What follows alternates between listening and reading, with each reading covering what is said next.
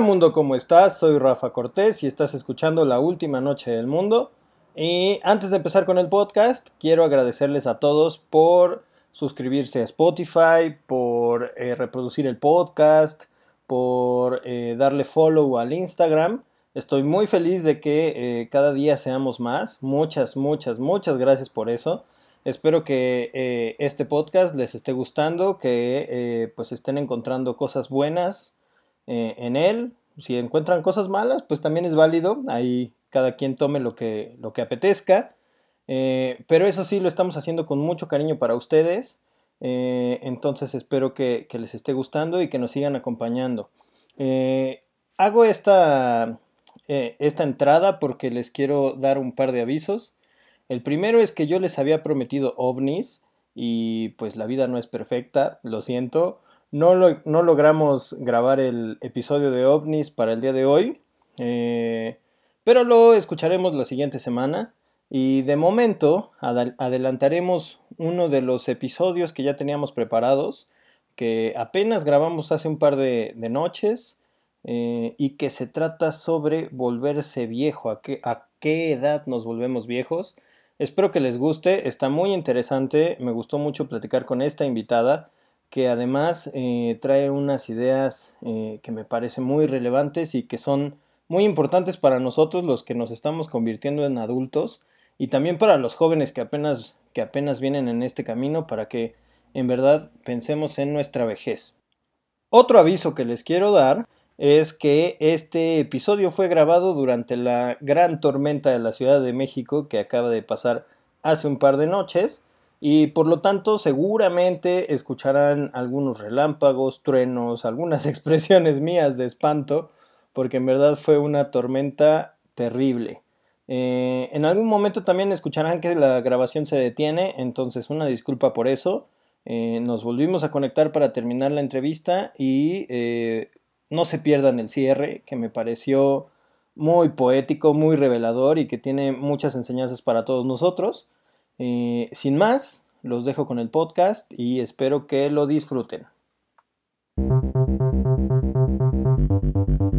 Te sirves un café, ves a tus hijos dormir, cierras la llave que gotea, te despides de tu pareja y se abrazan por última vez. Estás en la última noche del mundo. Hola mundo, yo soy Rafael Cortés y estás escuchando el episodio número 8 de... Todo me cueste morro es el 7. De la última noche del mundo un podcast donde hablamos de esos temas que taladran tu cabeza cuando no puedes dormir y nos hacemos muchas preguntas serias o tontas que vale la pena platicarlas con alguien. Si hoy fuera la última noche del mundo, me lamentaría por haber muerto joven.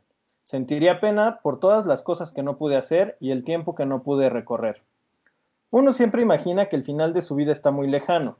En lo personal, imagino la conclusión de mis días ya viejo en una casa de retiro muy linda de Europa, recibiendo la eutanasia mientras miro al horizonte verde de los Alpes. Muy bonito, ¿no? Hoy tengo 30 años y la idea de convertirme en adulto y dejar la juventud atrás me aterró por un tiempo. Incluso puedo decir que varios de mis amigos también lo piensan, y si no lo piensan, lo hacen de manera inconsciente. Queden descubierto cuando llenamos las salas en los estrenos de Disney, vestimos camisetas estampadas y gastamos nuestros sueldos comprando muñequitos y cómics.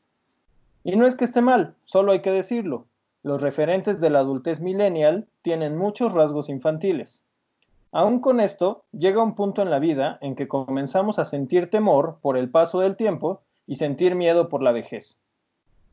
Hace dos meses envidió, enviudó mi abuelo Pedro y me rompió el corazón verlo llorar, sufriendo en la prisión de sus propios pensamientos porque lleva varios años sin poder verbalizar lo que siente, pues una embolia le quitó el 90% de la capacidad de hablar.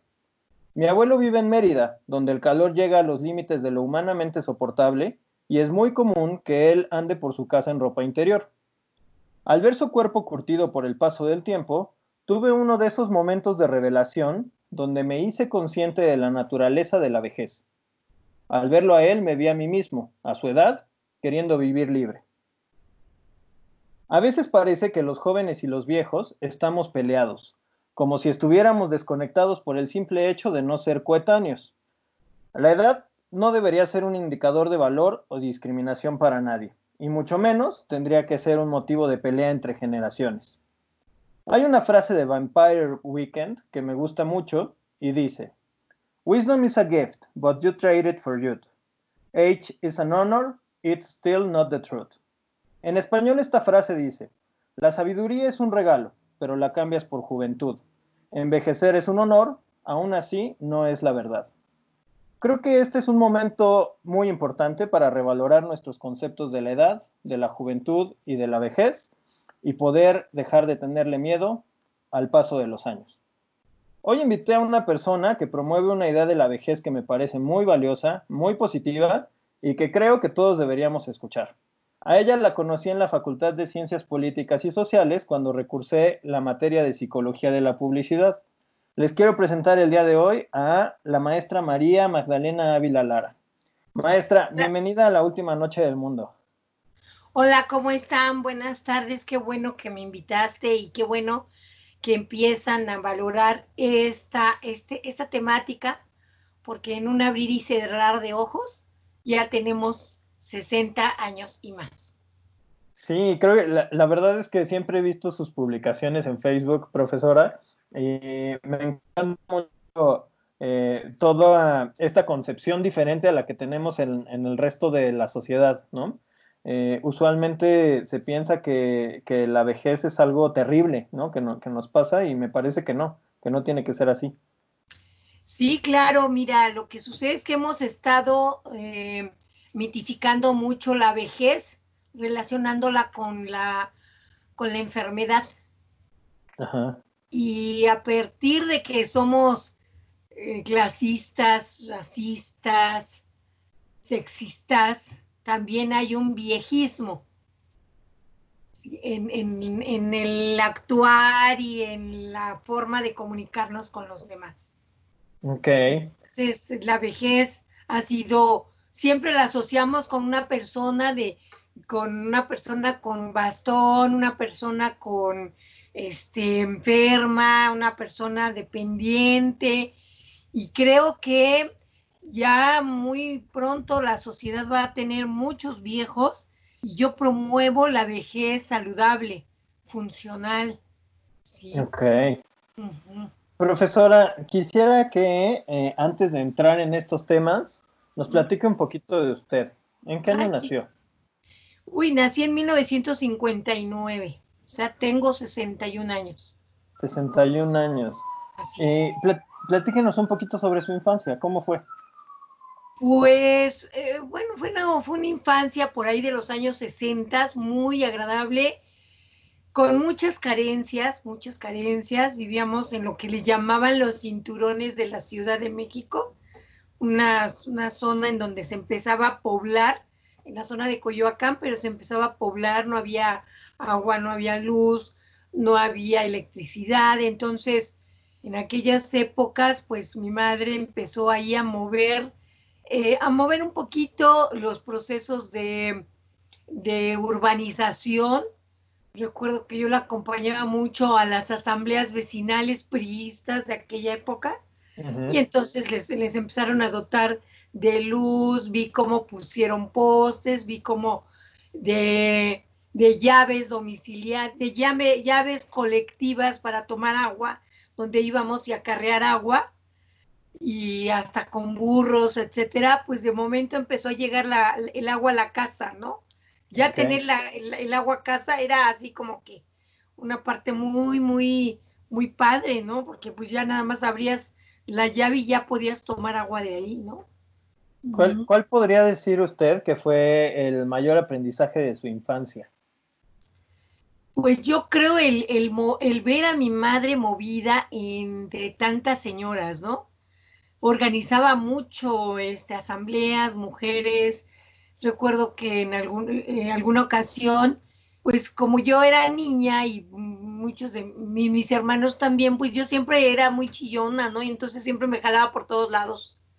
Me jalaba por todos lados para que no fuera de chillona. Entonces yo veía que íbamos a, este, íbamos al aeropuerto a recibir al presidente porque regresaba de, una, de un viaje del exterior.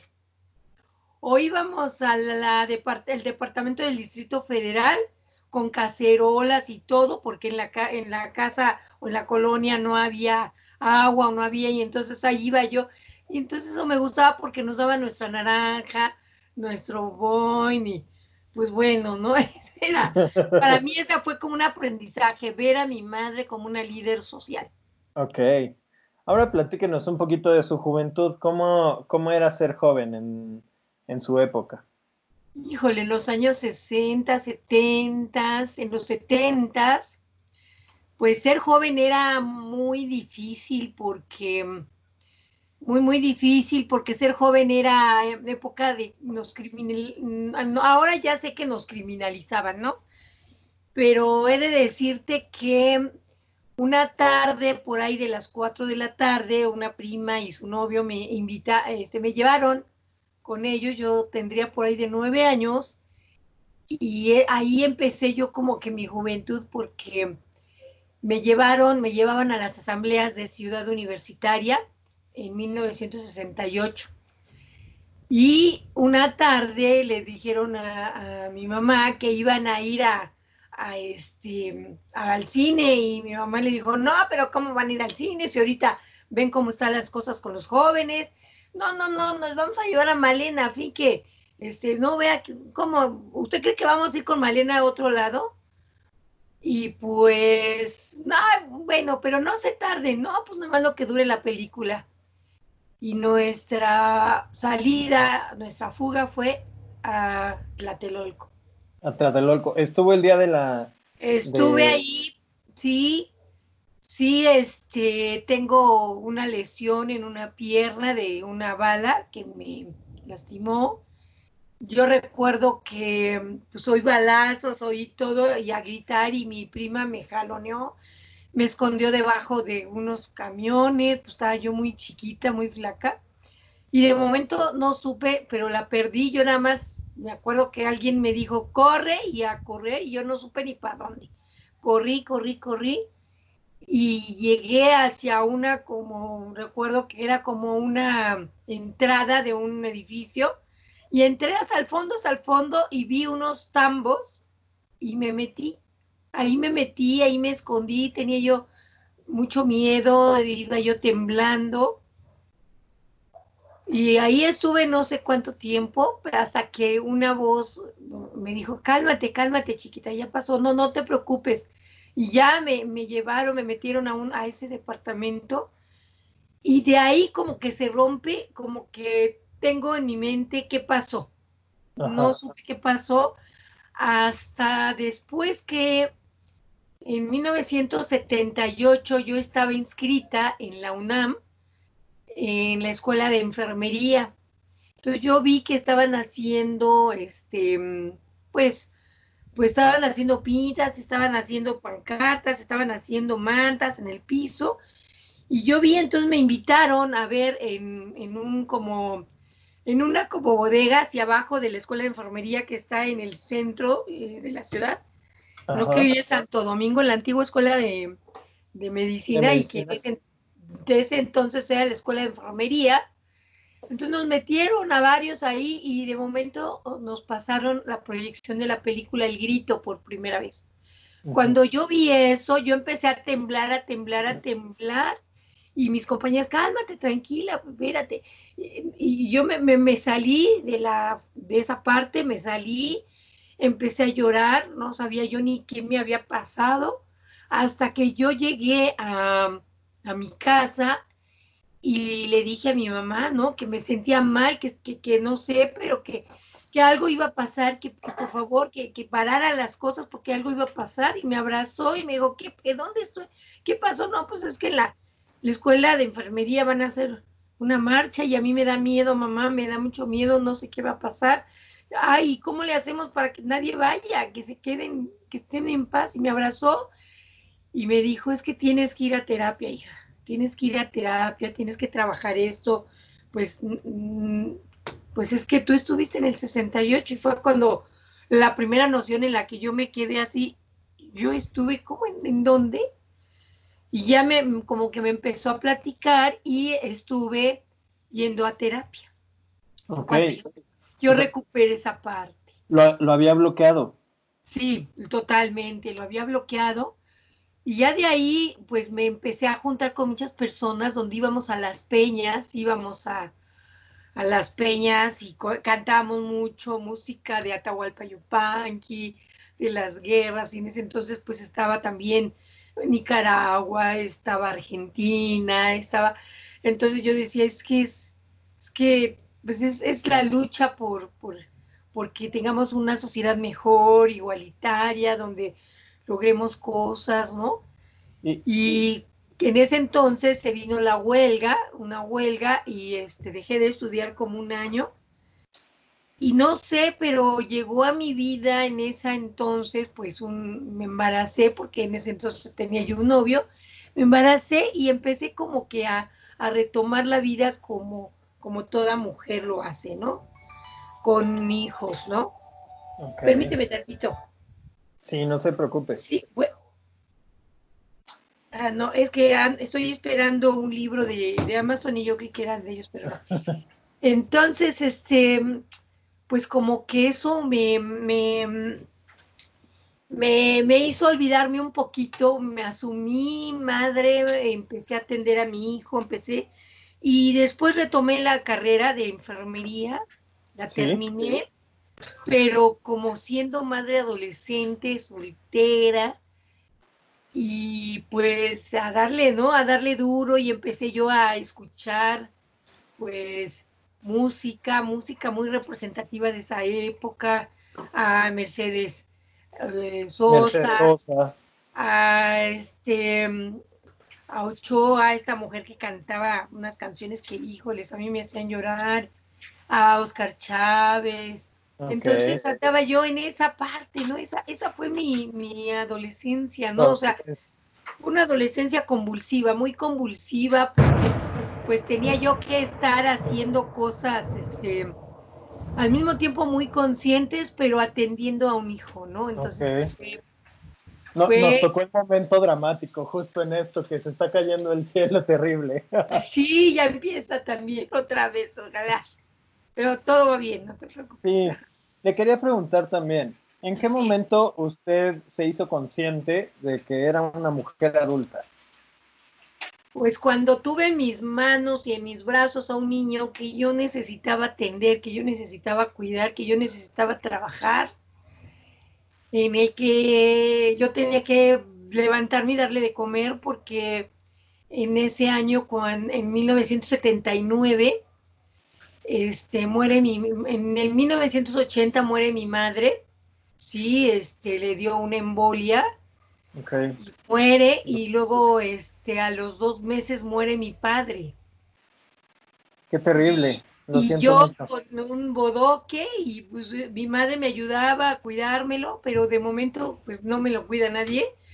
Pues ahí fue cuando yo dije, yo soy la responsable de este niño, yo soy la responsable de mí soy la responsable inclusive de mis hermanos porque era de las mayores, más o menos de las del medio. Yo todavía tenía dos, tres hermanos pequeños, menores que yo.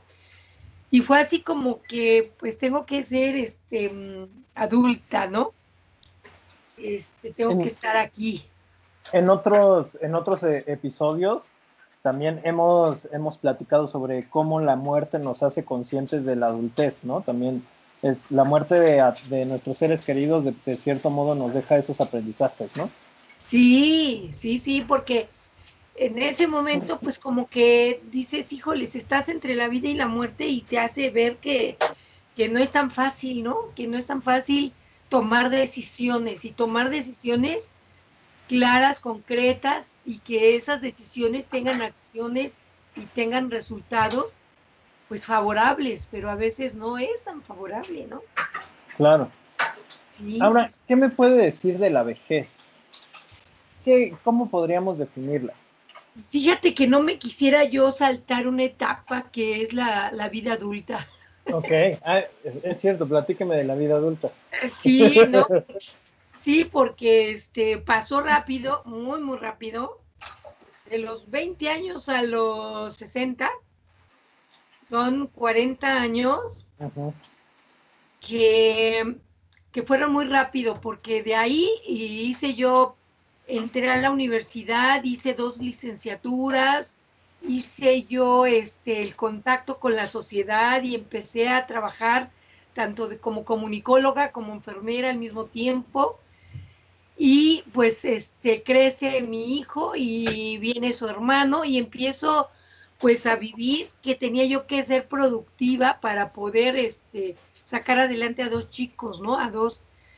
Un, mi hijo mayor tenía 12 años cuando nace su hermano, vivo una relación estable más o menos, pero no era lo que yo quería, ¿no? No era lo que yo quería porque pues yo siempre había andado libre cuando fui madre soltera. Esa madre soltera me permitió ser libre, ser, tomar decisiones, crecer. Y entonces cuando llega la pareja, pues yo quería, creía que, uy, no, hombre, era bien bonito ya vivir en pareja, porque no se vamos a poner de acuerdo hasta en cómo hacer los huevos y toda la cosa, y no es cierto.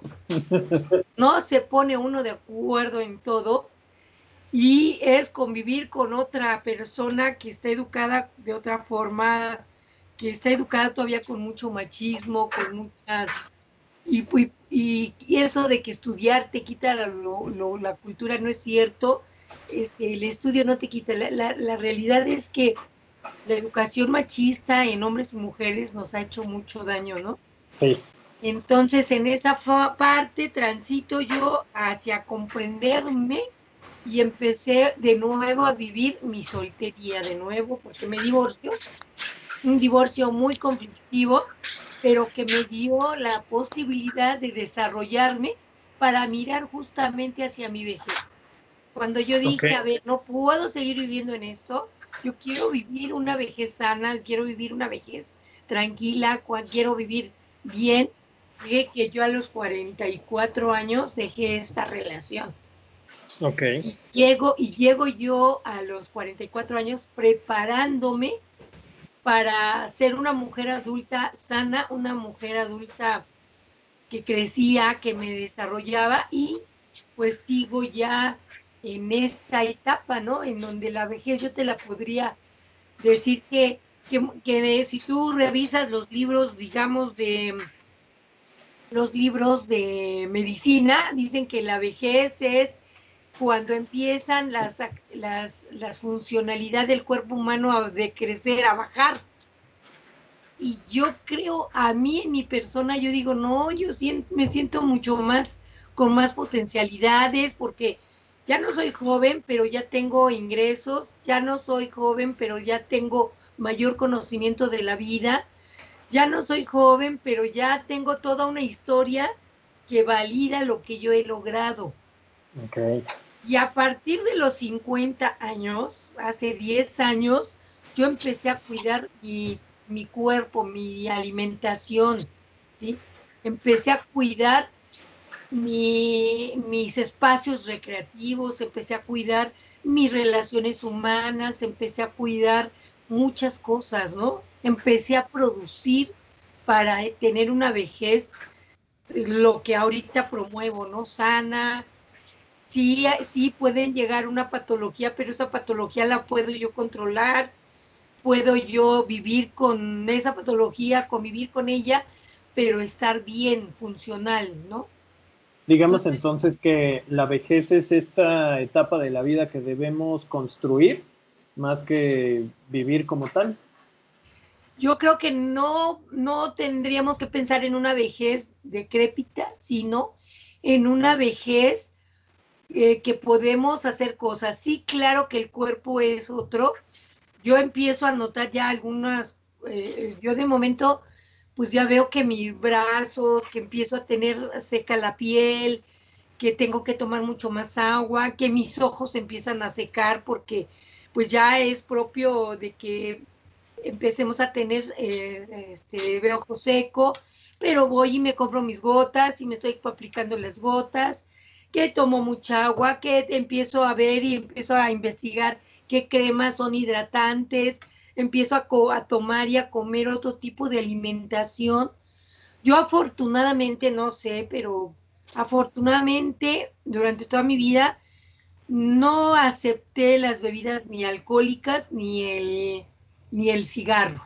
Eso yo lo quité desde muy joven porque no, yo, yo siempre vi en mi mundo cercano hombres y mujeres que pues le entraban bien y bonito al alcohol, ¿no? Y por más que a mí me digan, ándale, pero que una no es ninguna, no, digo, no, oye, pues yo soy bien alegre, no necesito el alcohol y yo bailo y disfruto y no, no. Entonces eso fue, eso no sé, pero sí eso me ha mantenido sobria. Son a favor. Sí, me ha mantenido sobria para tomar decisiones, para hacer cosas, para pensar que la vejez no necesariamente la tengo que alcanzar así, ¿no?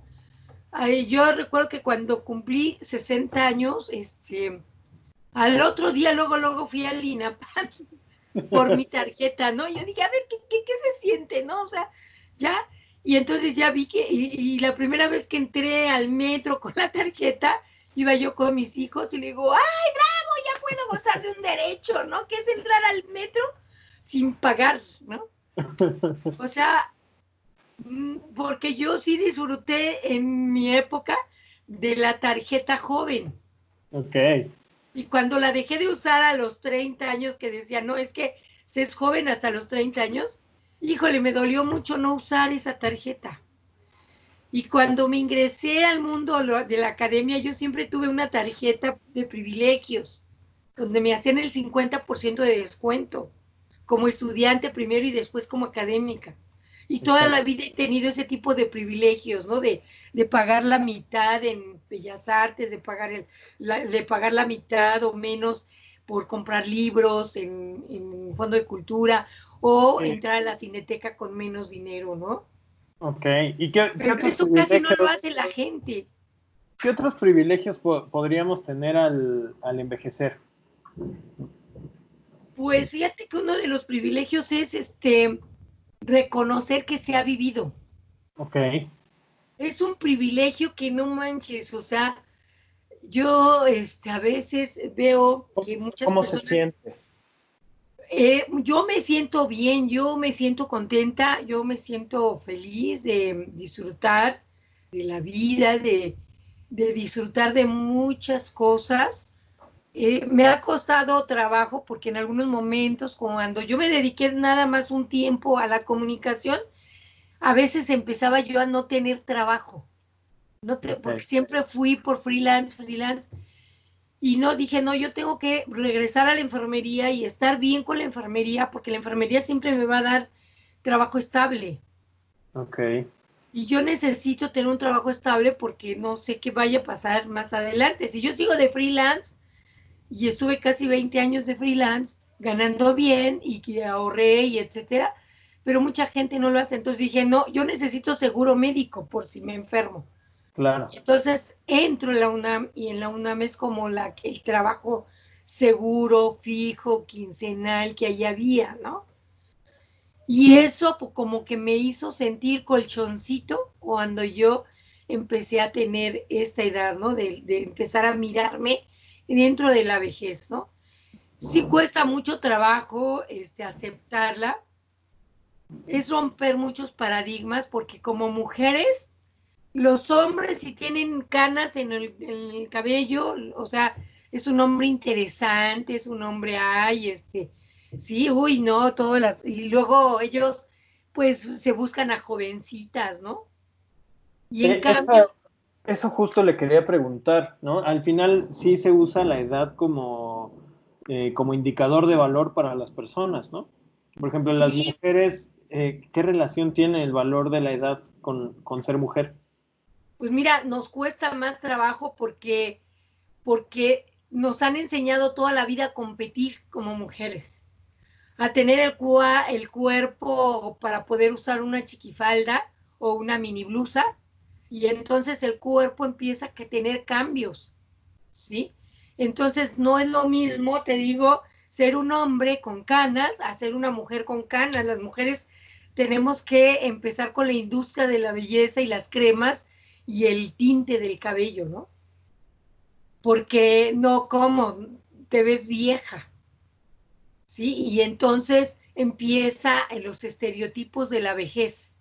Y entonces mujer vieja y además guanga y con todo lo caído, caíble, pues entonces como que no somos queribles. Okay. Y, en cambio los hombres, ¿no? Los hombres asisten viejos, pero que tengan dinero o sin dinero, pero que tengan un muy bonito discurso, pues es una gran diferencia ser viejo, ¿no? O vieja, ¿sí? Al final el, machismo también entonces está impactando con eso, está dominando con eso. El machismo domina toda la vida de, de, las personas, desde que naces hasta que mueres, ¿sí? Porque un hombre puede tener todavía hijos este, hasta los 60, 70 años. Y las mujeres no, entonces en las mujeres por ahí de los 40, 50 empezamos con la menopausia y entonces es empezar a sentir que ya no eres mujer porque ya no menstruas. Cuando sí puedes seguir siendo mujer cuando antes te preocupaba el embarazo, pues ahora ya no. Claro. Pero sí tu cuerpo cambia, o sea, las hormonas híjole, son hormonas y entonces las hormonas te mantienen bien con el cuerpo, te mantienen bien con, con la cara, con, con la piel, ¿no? Y entonces esas hormonas que ya no tienes, cambia, cambia y empiezas a asimilar que estás cambiando, ¿no? Que ya no eres lo mismo hombre que mujer, ¿no? O sea, no es lo mismo cuando estás grande, ¿no? eres otro. Y permítame hacerle esta pregunta. ¿Qué pasa con la sexualidad y la edad? Que creo que ese es justo otro, otro mito de la vejez, ¿no? Sí, fíjate que sí, este, mira, sí es una, una, los hombres sí pueden seguir teniendo su sexualidad privilegiada porque pues ellos tienen la hormona o el, la pastillita azul, ¿no? Y no es para el que está bien, sino para el que quiere más. es un discurso para los varones, pero para nosotras, si somos madres, perdón por la expresión, pero ¿cómo mi madre va a coger? ¿Sí? Si tiene pareja o no tiene pareja, ¿no? Entonces, este, ¿cómo, no? Eh, últimamente ustedes ya tendrían que percibir que la madre o la abuela todavía tiene deseos, tiene sensaciones, puede vivir su sensualidad toda la vida. Pero, pero ¿qué es lo que han este, estereotipado, sobre todo los, los lugares de los adultos mayores? Han estereotipado mucho que los viejitos solamente bailan danzón. sorry, la generación que viene atrás de ellas, porque yo les digo que yo soy de la sub 60, ¿sí? O sea, no, ¿sí? No, no, no bailamos nada más danzón, bailamos mambo, cha-cha-cha, rock and, roll, que ahora ya le dicen, vamos a, un rock and roll, ¿no?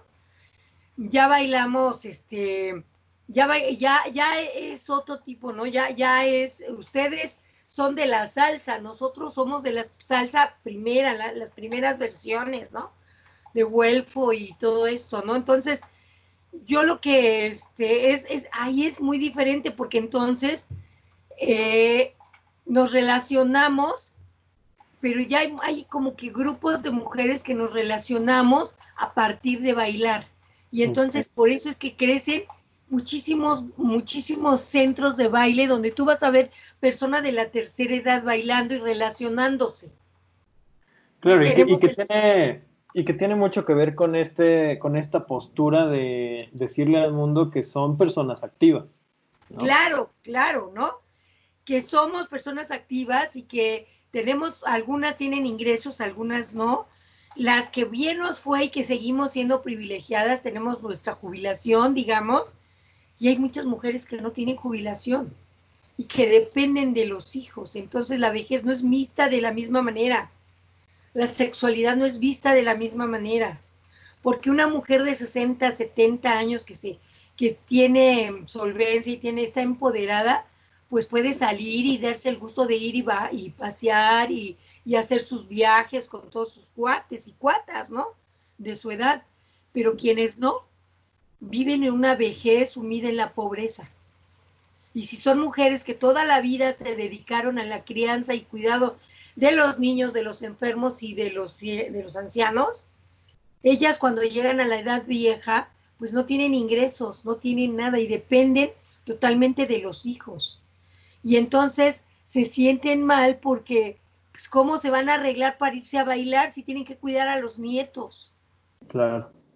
Y ahí, por ejemplo, ¿cuál es la relación que debemos tener eh, los jóvenes ahora como hijos eh, de pues nuestros padres eh, ancianos? Pues mira, los ancianos son de los 80 años en adelante. Ok.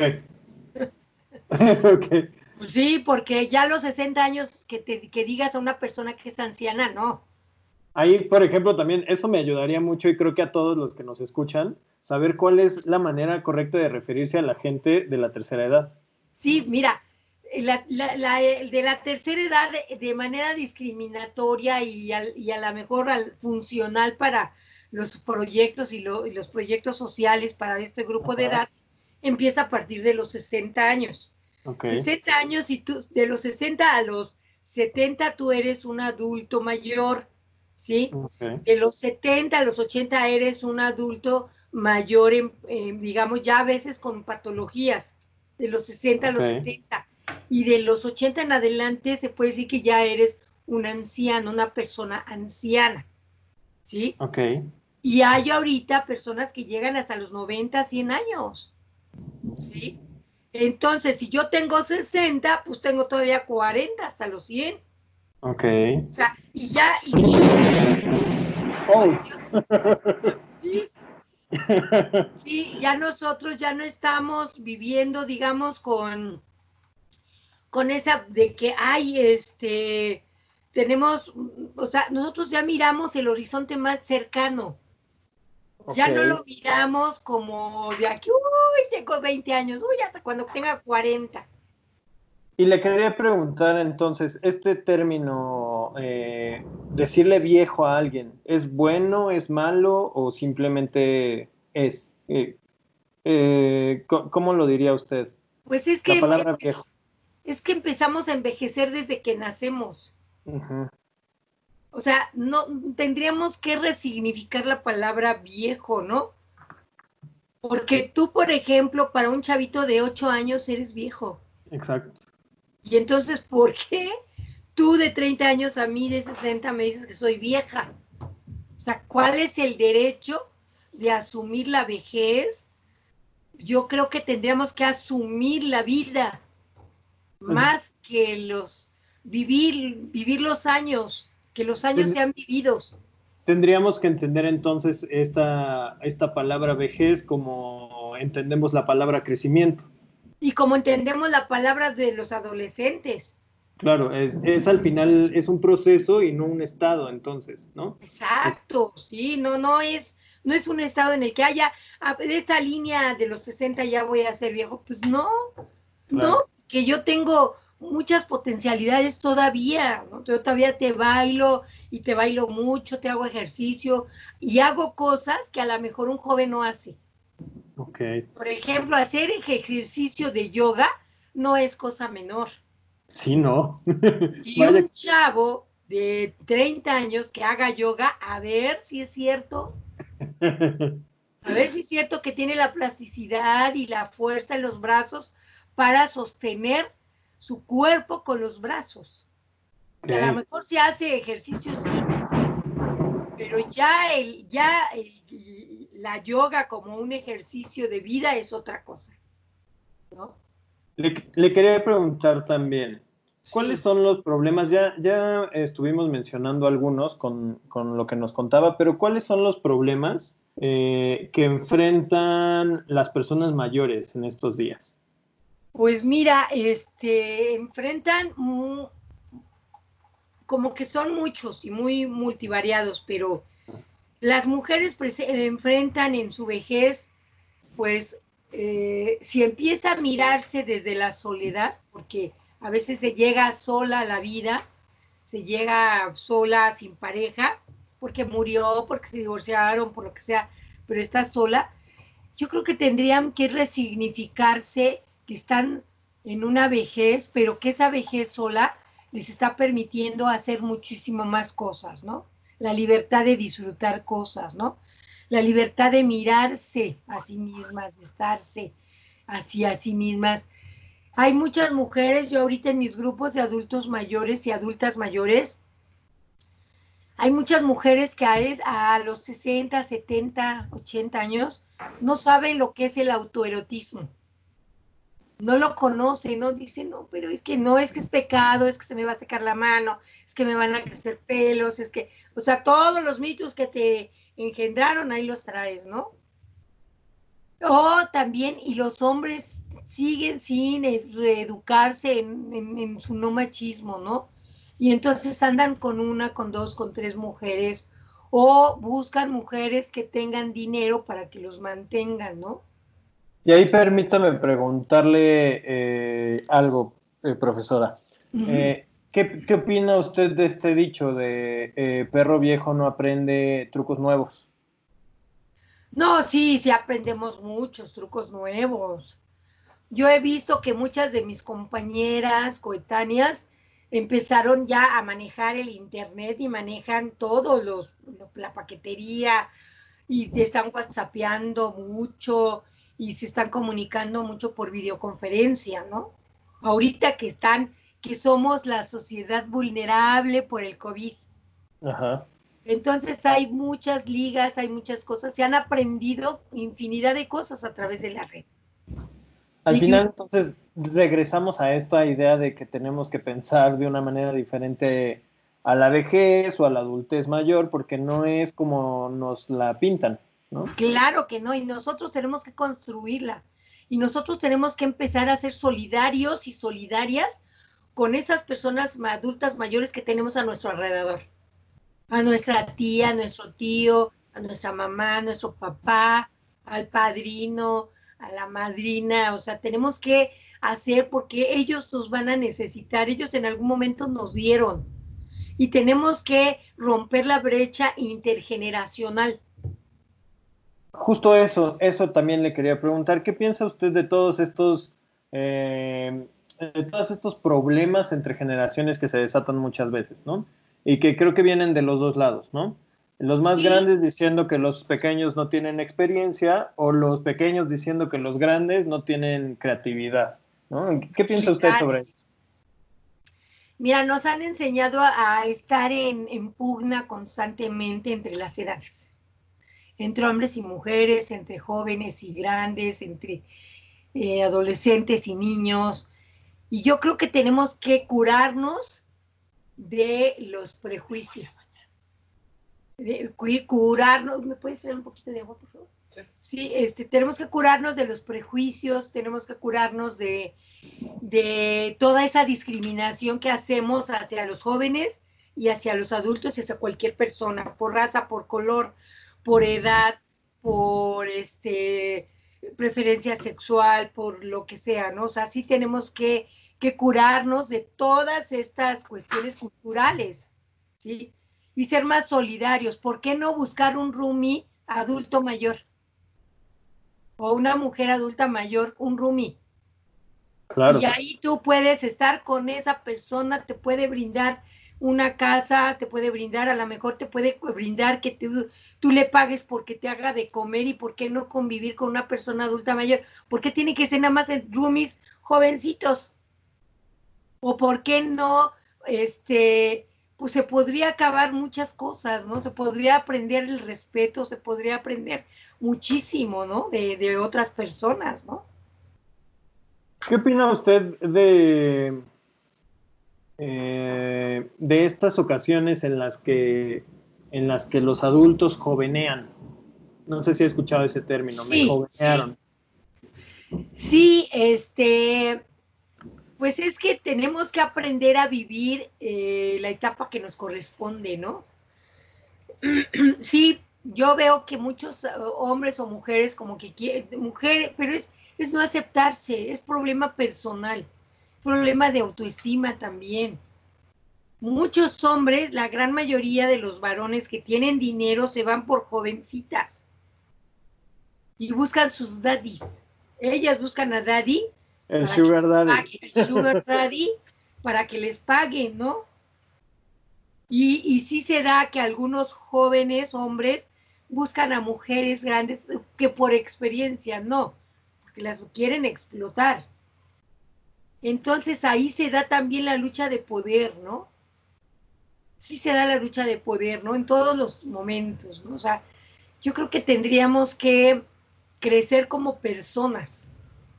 Jóvenes tendríamos que pensar como personas y no tendríamos que estar compitiendo, porque por ejemplo en una, en una familia el jovencito está con el iPad y el, abuelito no, o el, abuelo no lo puede manejar y de momento él dice, oye, a ver cómo, ay, y, mejor le hace las cosas en el celular en lugar de enseñarle.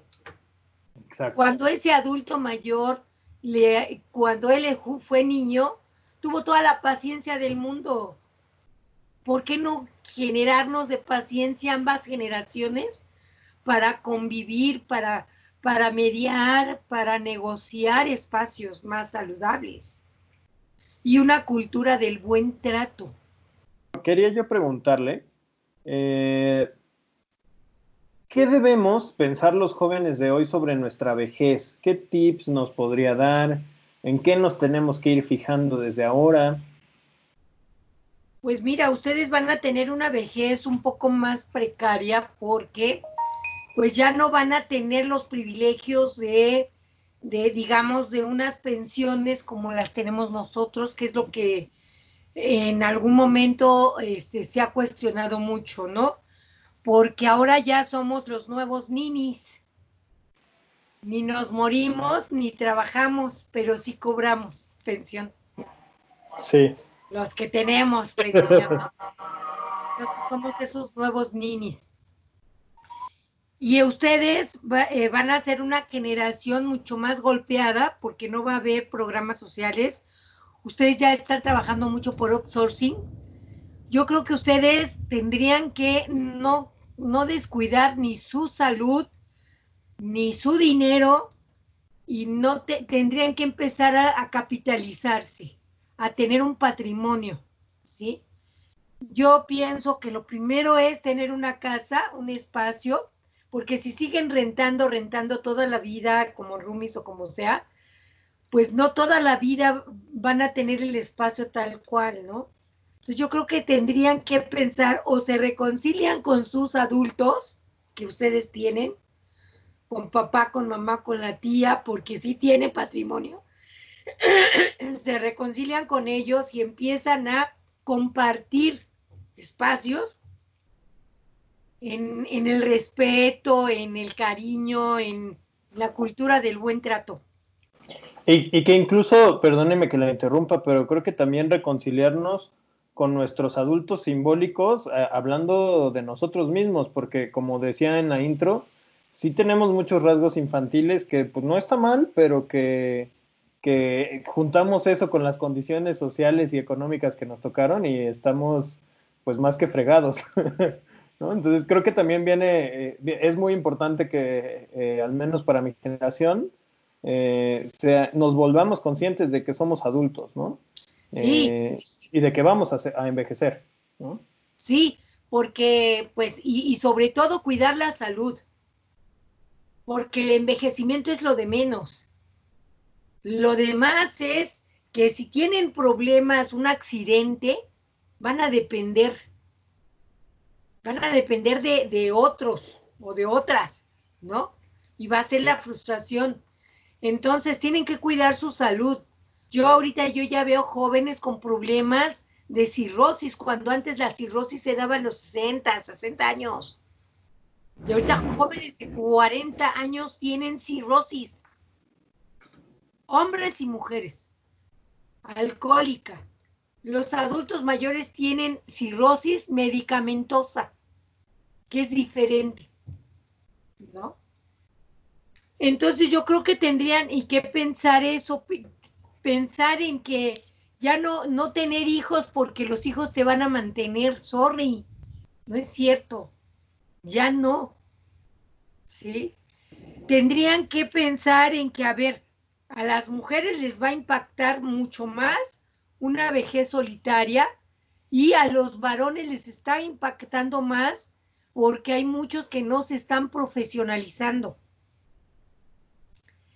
Se ponen a trabajar, a trabajar, a trabajar, a ganar a lo mejor sueldos más o menos, pero no, no tienen una vida paralela para profesionalizarse.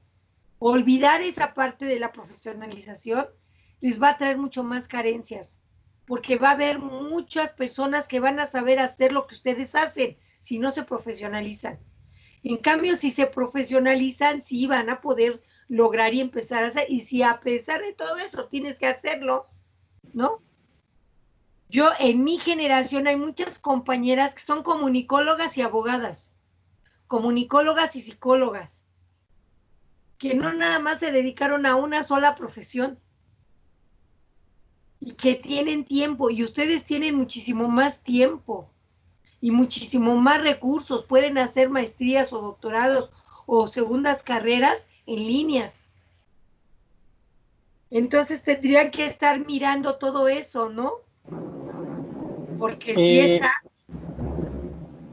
Porque sí, claro, es importante.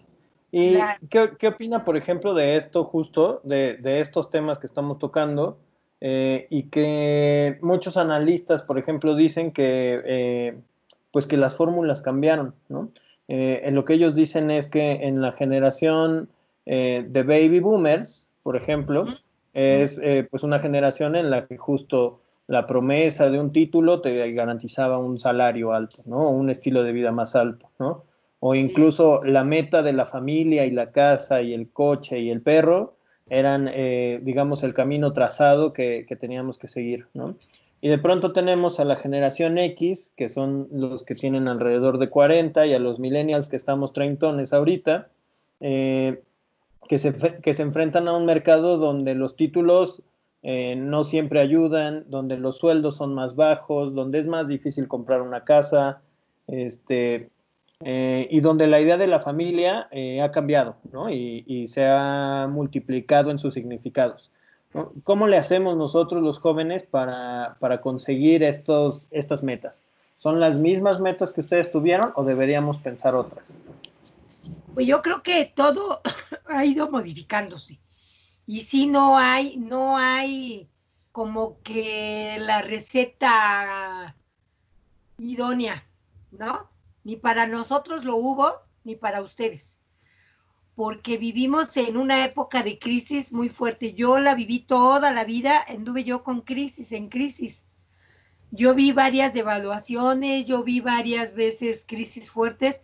Esta es la primera crisis económica y de salud que yo veo devastadora. Pero de veras, devastadora. Las otras las había yo vivido, pero más o menos ahí la, como que la libraba y etcétera. Pero ahorita no, ahorita está, de, es, es espantoso mirar que, que hay, hay pandemias de obesos y que no lo, no lo habíamos notado, ¿no? Hay pandemias de... O que no las queríamos ver, ¿no? Que, que no, las queríamos ver. ver más bien que hay pandemias de obesos, pandemias de hipertensos, pandemia de, de personas que no cuidaron que el ejercicio, ¿no? Que el ejercicio es así como que, ay, ¿no? Qué, qué hueva, ¿no? Y los que, ah, ya, ya eres un sanito, come sano, ¿no? Me voy a volver conejos y como pura verdura, ¿no? Entonces, como que, des, como que han diseñado mucho las prácticas sanas de vida, ¿no? y que se fueron a, no sé, pero yo en alguna ocasión una, una, un alumno le preguntaba eso, me fui con ellos a chelear, ellos estuvieron cheleando yo estuve platicando y recuerdo que uno de ellos me dijo, no, maestra, mire, la vida, o sea, mire, yo veo que mi papá le, le chutó, le fregó, le sudó y, y no, no, no tuvo nada. O sea, yo no tengo ninguna esperanza de nada. O sea, yo los encontré con una desesperanza aprendida. Y a veces la esperanza no está en ganar a lo mejor mucho dinero, la esperanza está en, en darle algo que a ti no te va a faltar nunca, como es una buena compañía, como es una caricia, como es una, un buen trato a las personas con las que convivas solidarizarte en todos los quehaceres de la vida cotidiana. ¿Podríamos decir que entonces ese es su consejo hacia los jóvenes, recuperar la esperanza? Yo creo que no es consejo, es una estrategia. Ok.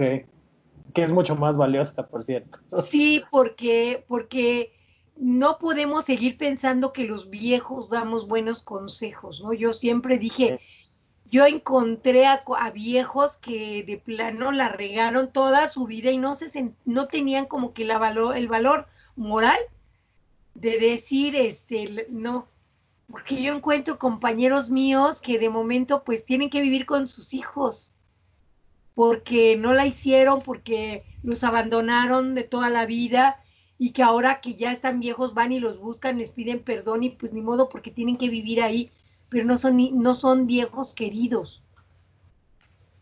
En cambio, las mujeres, por mucho que hayan estado pues con mucha chamba y sin trabajo y sin dos que sea, pues la mamá siempre les dejó a sus jóvenes, a sus hijos, una sopita caliente mínimo, ¿no? Y el hecho de haberles lavado la ropita les da cierta sensación de que les van a agradecer algo, ¿no? O sea, mi generación todavía es de las generaciones que dicen, híjole, yo, yo apoyé a mis hijos, yo los quise, yo los crié, yo los saqué adelante, lavando y planchando ajeno, pero los saqué adelante. Mi generación eso dice, ¿sí? Y esperan esa retribución. Exacto, que no debería de ser, pero, pero, que eh, a eso le apuestan, ¿no? Y no abandonan a lo mejor estos hijos treintones, cuarentones, no olvidan a sus padres, ¿no? A su madre, y están con ellos. Pero también hay... hay que decirlo que esa apuesta no siempre es de ganar, ¿no? Claro, pero también hay muchos, muchos, muchos más que no los están cuidando. ¿Sí?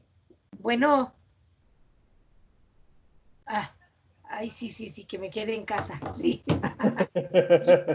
Entonces, este, hay una buena generación de chavos que, que están en una, en un ego, que tienen un ego muy, muy grande y entonces ellos piensan en ellos, en ellos, en ellos y no están mirando a sus adultos y no le están ayudando y si les pueden quitar, les quitan. Entonces, tendríamos que, la estrategia es fortalecer los lazos humanos. Hacer comunidad otra vez. Hacer comunidad otra vez. Porque nuestra sociedad mexicana no es de ansia, no es de asilos. Nuestra sociedad mexicana es de asilos para ir a abandonar a mi adulto que me estorba. Y en los hospitales hay mucho abandono de adultos mayores. Que ahí los van, los dejan y luego ya los dieron de alta y van a buscar a familiares y no viven ahí, dieron, dieron datos falsos. Datos falsos. Que es otra realidad, ¿no? ¿Y qué pasa con esas personas abandonadas en los hospitales? Pues se, va, se van a los asilos de seguridad, de seguridad social. Ok. ¿No?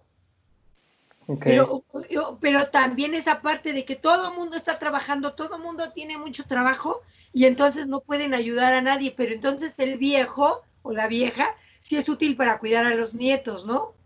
Ahorita en contingencia, ay, mamá, ponte a hacer la tarea con mi niña, ¿no? Claro. Y entonces, a ver, sí, sí, o sea, la mamá es buena para hacer tarea, para hacer comida, para todo esto, pero ¿y a mí qué me toca? Únicamente ser proveedora y ya, pues no. También tengo que proveer a esta madre de un ingreso para que pueda salir con sus amigas. Claro, que es todo este trabajo no pagado, ¿no? Claro. Que también socialmente asumimos que, que son sus obligaciones, pero en realidad es trabajo, ¿no? Claro, ¿no? O sea, es un trabajo que tiene que ser reconocido por los jóvenes, por ustedes tienen que reconocer el trabajo. Si tú quieres que tu mamá te ayude a cuidar a tus hijos, mínimo le tienes que pagar. A la mejor, o sea, le tienes que dar. ¿Por qué? Porque ella tiene que sentirse útil, porque si toda su vida se dedicó a trabajar, a, a trabajar en casa, a estar en casa, y nunca se dedicó a sí misma, ¿cómo vamos a tener esa, esa adulta mayor con beneficios sociales. Pues no, o sea, tenemos que volvernos conscientes de que vivimos una realidad muy adversa para ustedes como jóvenes, como para nosotros. Profesora, ahora que lo sé, que, la ancianidad es eh, una etapa eh, iba a decir superior, pero no es la palabra correcta, sino eh, una etapa posterior, ¿no? ¿Cómo se imagina usted eh, eh, viviendo esa etapa? Pues todavía yo quiero seguir trabajando de aquí hasta los 70 años, 70 y tantos, seguir trabajando, seguir siendo productiva, seguir bailando, seguir haciendo yoga, seguir paseando, este, con todas mis facultades mentales este, eh, claras, controlando enfermedades, cuidando, teniendo una vejez saludable. ¿Sí? Eso así me, me percibo, ¿no? Que tengo que, quiero ser una, una vieja sana, una vieja, no una vieja decrépita, no, sino una vieja sana, una vieja alegre. No tengo por qué ser vieja enojona, gruñona. No, no, no, o sea, no. Esa, esa caracterización de las viejas brujas feas, pues no, ¿sí? Seguir cuidándome, seguir atendiendo mi salud, mi aspecto, mi cultura, ¿no? O sea, no, no, no quiero eh, seguir siendo ya en algún momento, pues sí, este, estar tranquila, eh, hacer cosas que me gusten, seguir escuchando música, seguir haciendo, este, seguir cantando, seguir bailando, ¿no? Últimamente que se han estado muriendo estos compañeros que fueron pues compañeros digamos que a mí me formaron, como fue Oscar Chávez, a mí me pegó mucho la muerte de Oscar Chávez, la, la muerte de Héctor Suárez, ¿no? Que yo crecí, nací, vi, lo vi, todo. Híjoles, ¿no? Yoshio, ¿no? Que me, la, la, música, el cantar. Cuando murió Juan Gabriel también, o sea, como que dije, chin, ¿no? O sea, ¿qué onda? A todos, nos, a todos nos devastó la muerte de Juan Gabriel. Sí, sí, porque pues nos enseñó a amar y a desamar, ¿no? Nos enseñó a que eh, gracias a la vida, que, que, que, buenos días, alegría y, y este, qué bueno que estoy bien y, y ay, mira, pues si ya si te vi, te quise, pues ya Dios y digo, el que sigue, ¿no? La que sigue. Nos educó eh, este, psicoemocionalmente, ¿no? Profesora. Pero, pero ese fue como que el parteaguas como para decir, híjole, ya, hay que cuidarnos más porque estos que tienen toda la lana del mundo no se cuidaron, ¿no? Claro. Que tuvieron toda la forma para prevenir su vejez, ¿no? Oscar Chávez estuvo bien, Héctor Bonilla, Héctor también estuvo bien, pero pues sí, la, la, la muerte llega, ¿no? O sea, y no tenerle miedo. Yo no le tengo miedo a morirme. Eso, eso justo le quería preguntar, profesora, si tenía miedo a la muerte. Fíjate que no, yo, mira, que, he vivido dos sismos, el 85, que lo viví en centro médico.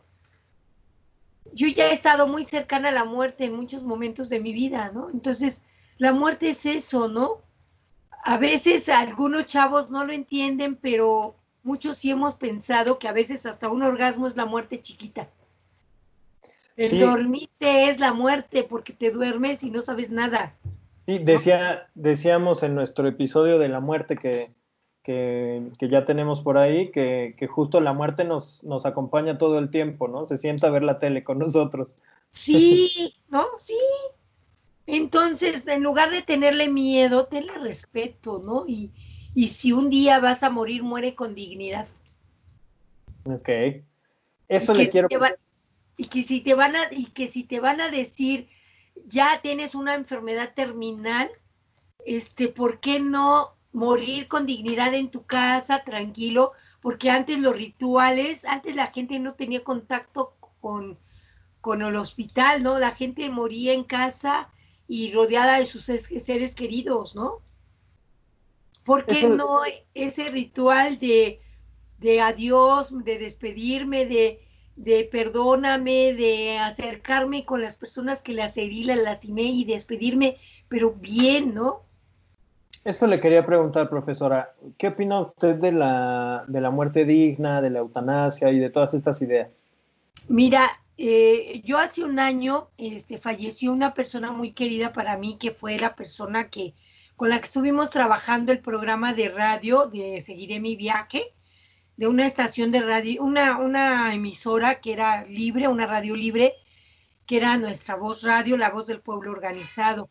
Él es José Manuel Dip, era, y era una persona que a sus 72 años tenía la emisora, abrió espacios para los jóvenes y mi programa, yo tenía dos programas con él, uno que era del de, el de vejez y otro que se llamaba Las Mil y Una Noches, donde hacíamos cuentos, contábamos cuentos, literatura y teníamos una sección de este, poesía erótica, cuentos eróticos, y gustaba mucho a los jóvenes y a los adultos, ¿no? Y tenía una voz maravillosa. Entonces yo, yo la vez pasada cuando él murió, este, pues yo hablé con su hijo, también un millennial, que, que, pues no tenía una muy buena relación con su padre por, por lo mismo, ¿no? Porque, ay, mi papá y sus loqueras de una radio, pues ya que mejor se quedan en la casa, en su sillón acariciando el gato. Y su papá no era de eso, su papá era de todavía tener ese proyecto de radio. Y como había muchos chavos y él ayudaba a muchos chavos, decía, ay, si a mí ni me ayudó, ¿por qué ayuda a estos chavos? Entonces, eran muchas divergencias entre padre e hijo.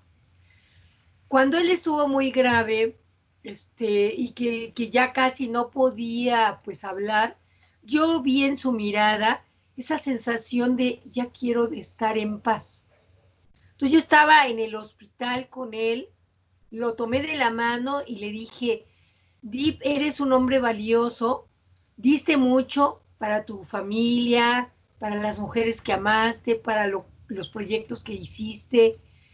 Eras un hombre consciente de que la vida estabas en paz y que la vida no te debía nada. Si te quieres ir en paz, adelante, sigue esa luz blanca que está en tu camino y síguela. Suelta mi mano porque yo todavía tengo cosas que hacer. Te acompaño en esta despedida y me hiciste muy feliz, hiciste muy feliz a muchas personas. Llévate lo bueno, lo mejor. Y como por arte de magia se fue. Eso es una forma de bien morir. Wow. Porque, porque de momento empezó su, su cuerpo y todo a bajar y luego lo querían irlo a revivir. Y yo les dije, no le hagan ya más procedimientos invasivos. No los necesita. Claro. Ya va a descansar. Toda la vida tenemos que sentirnos de que vida, estamos en paz, vida, nada me debes. En la medida que estemos así, no tendríamos que tenerle miedo. Adelante, ¿no? Profesora, ya que platicamos de todo esto, me gustaría preguntarle, ¿a qué edad se vuelve uno viejo?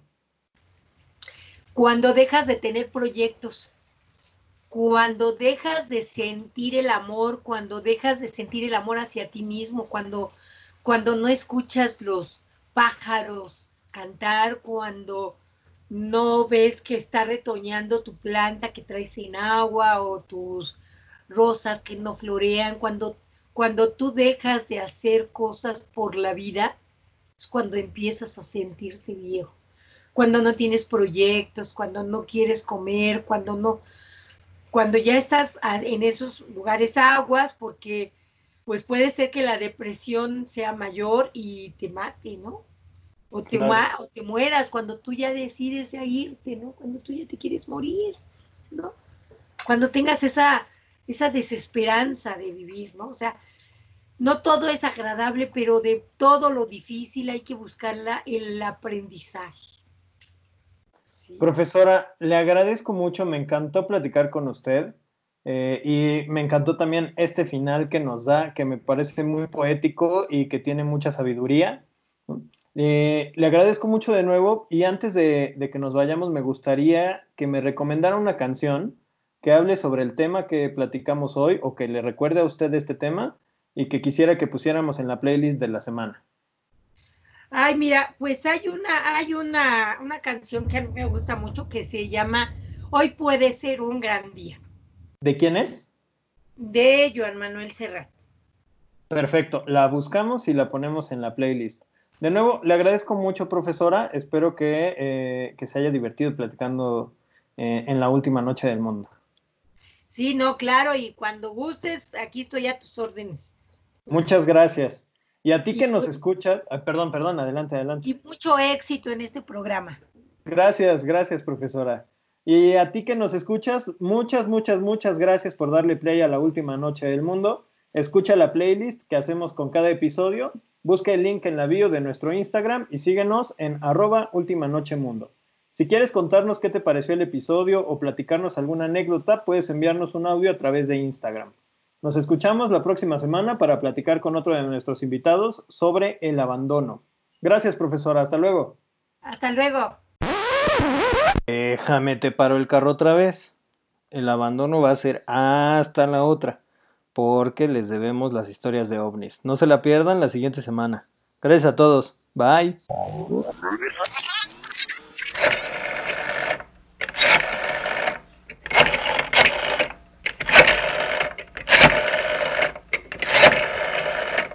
Si la última noche del mundo fuera cuando yo sea viejo, me gustaría saber que tuve una buena vida y fui feliz.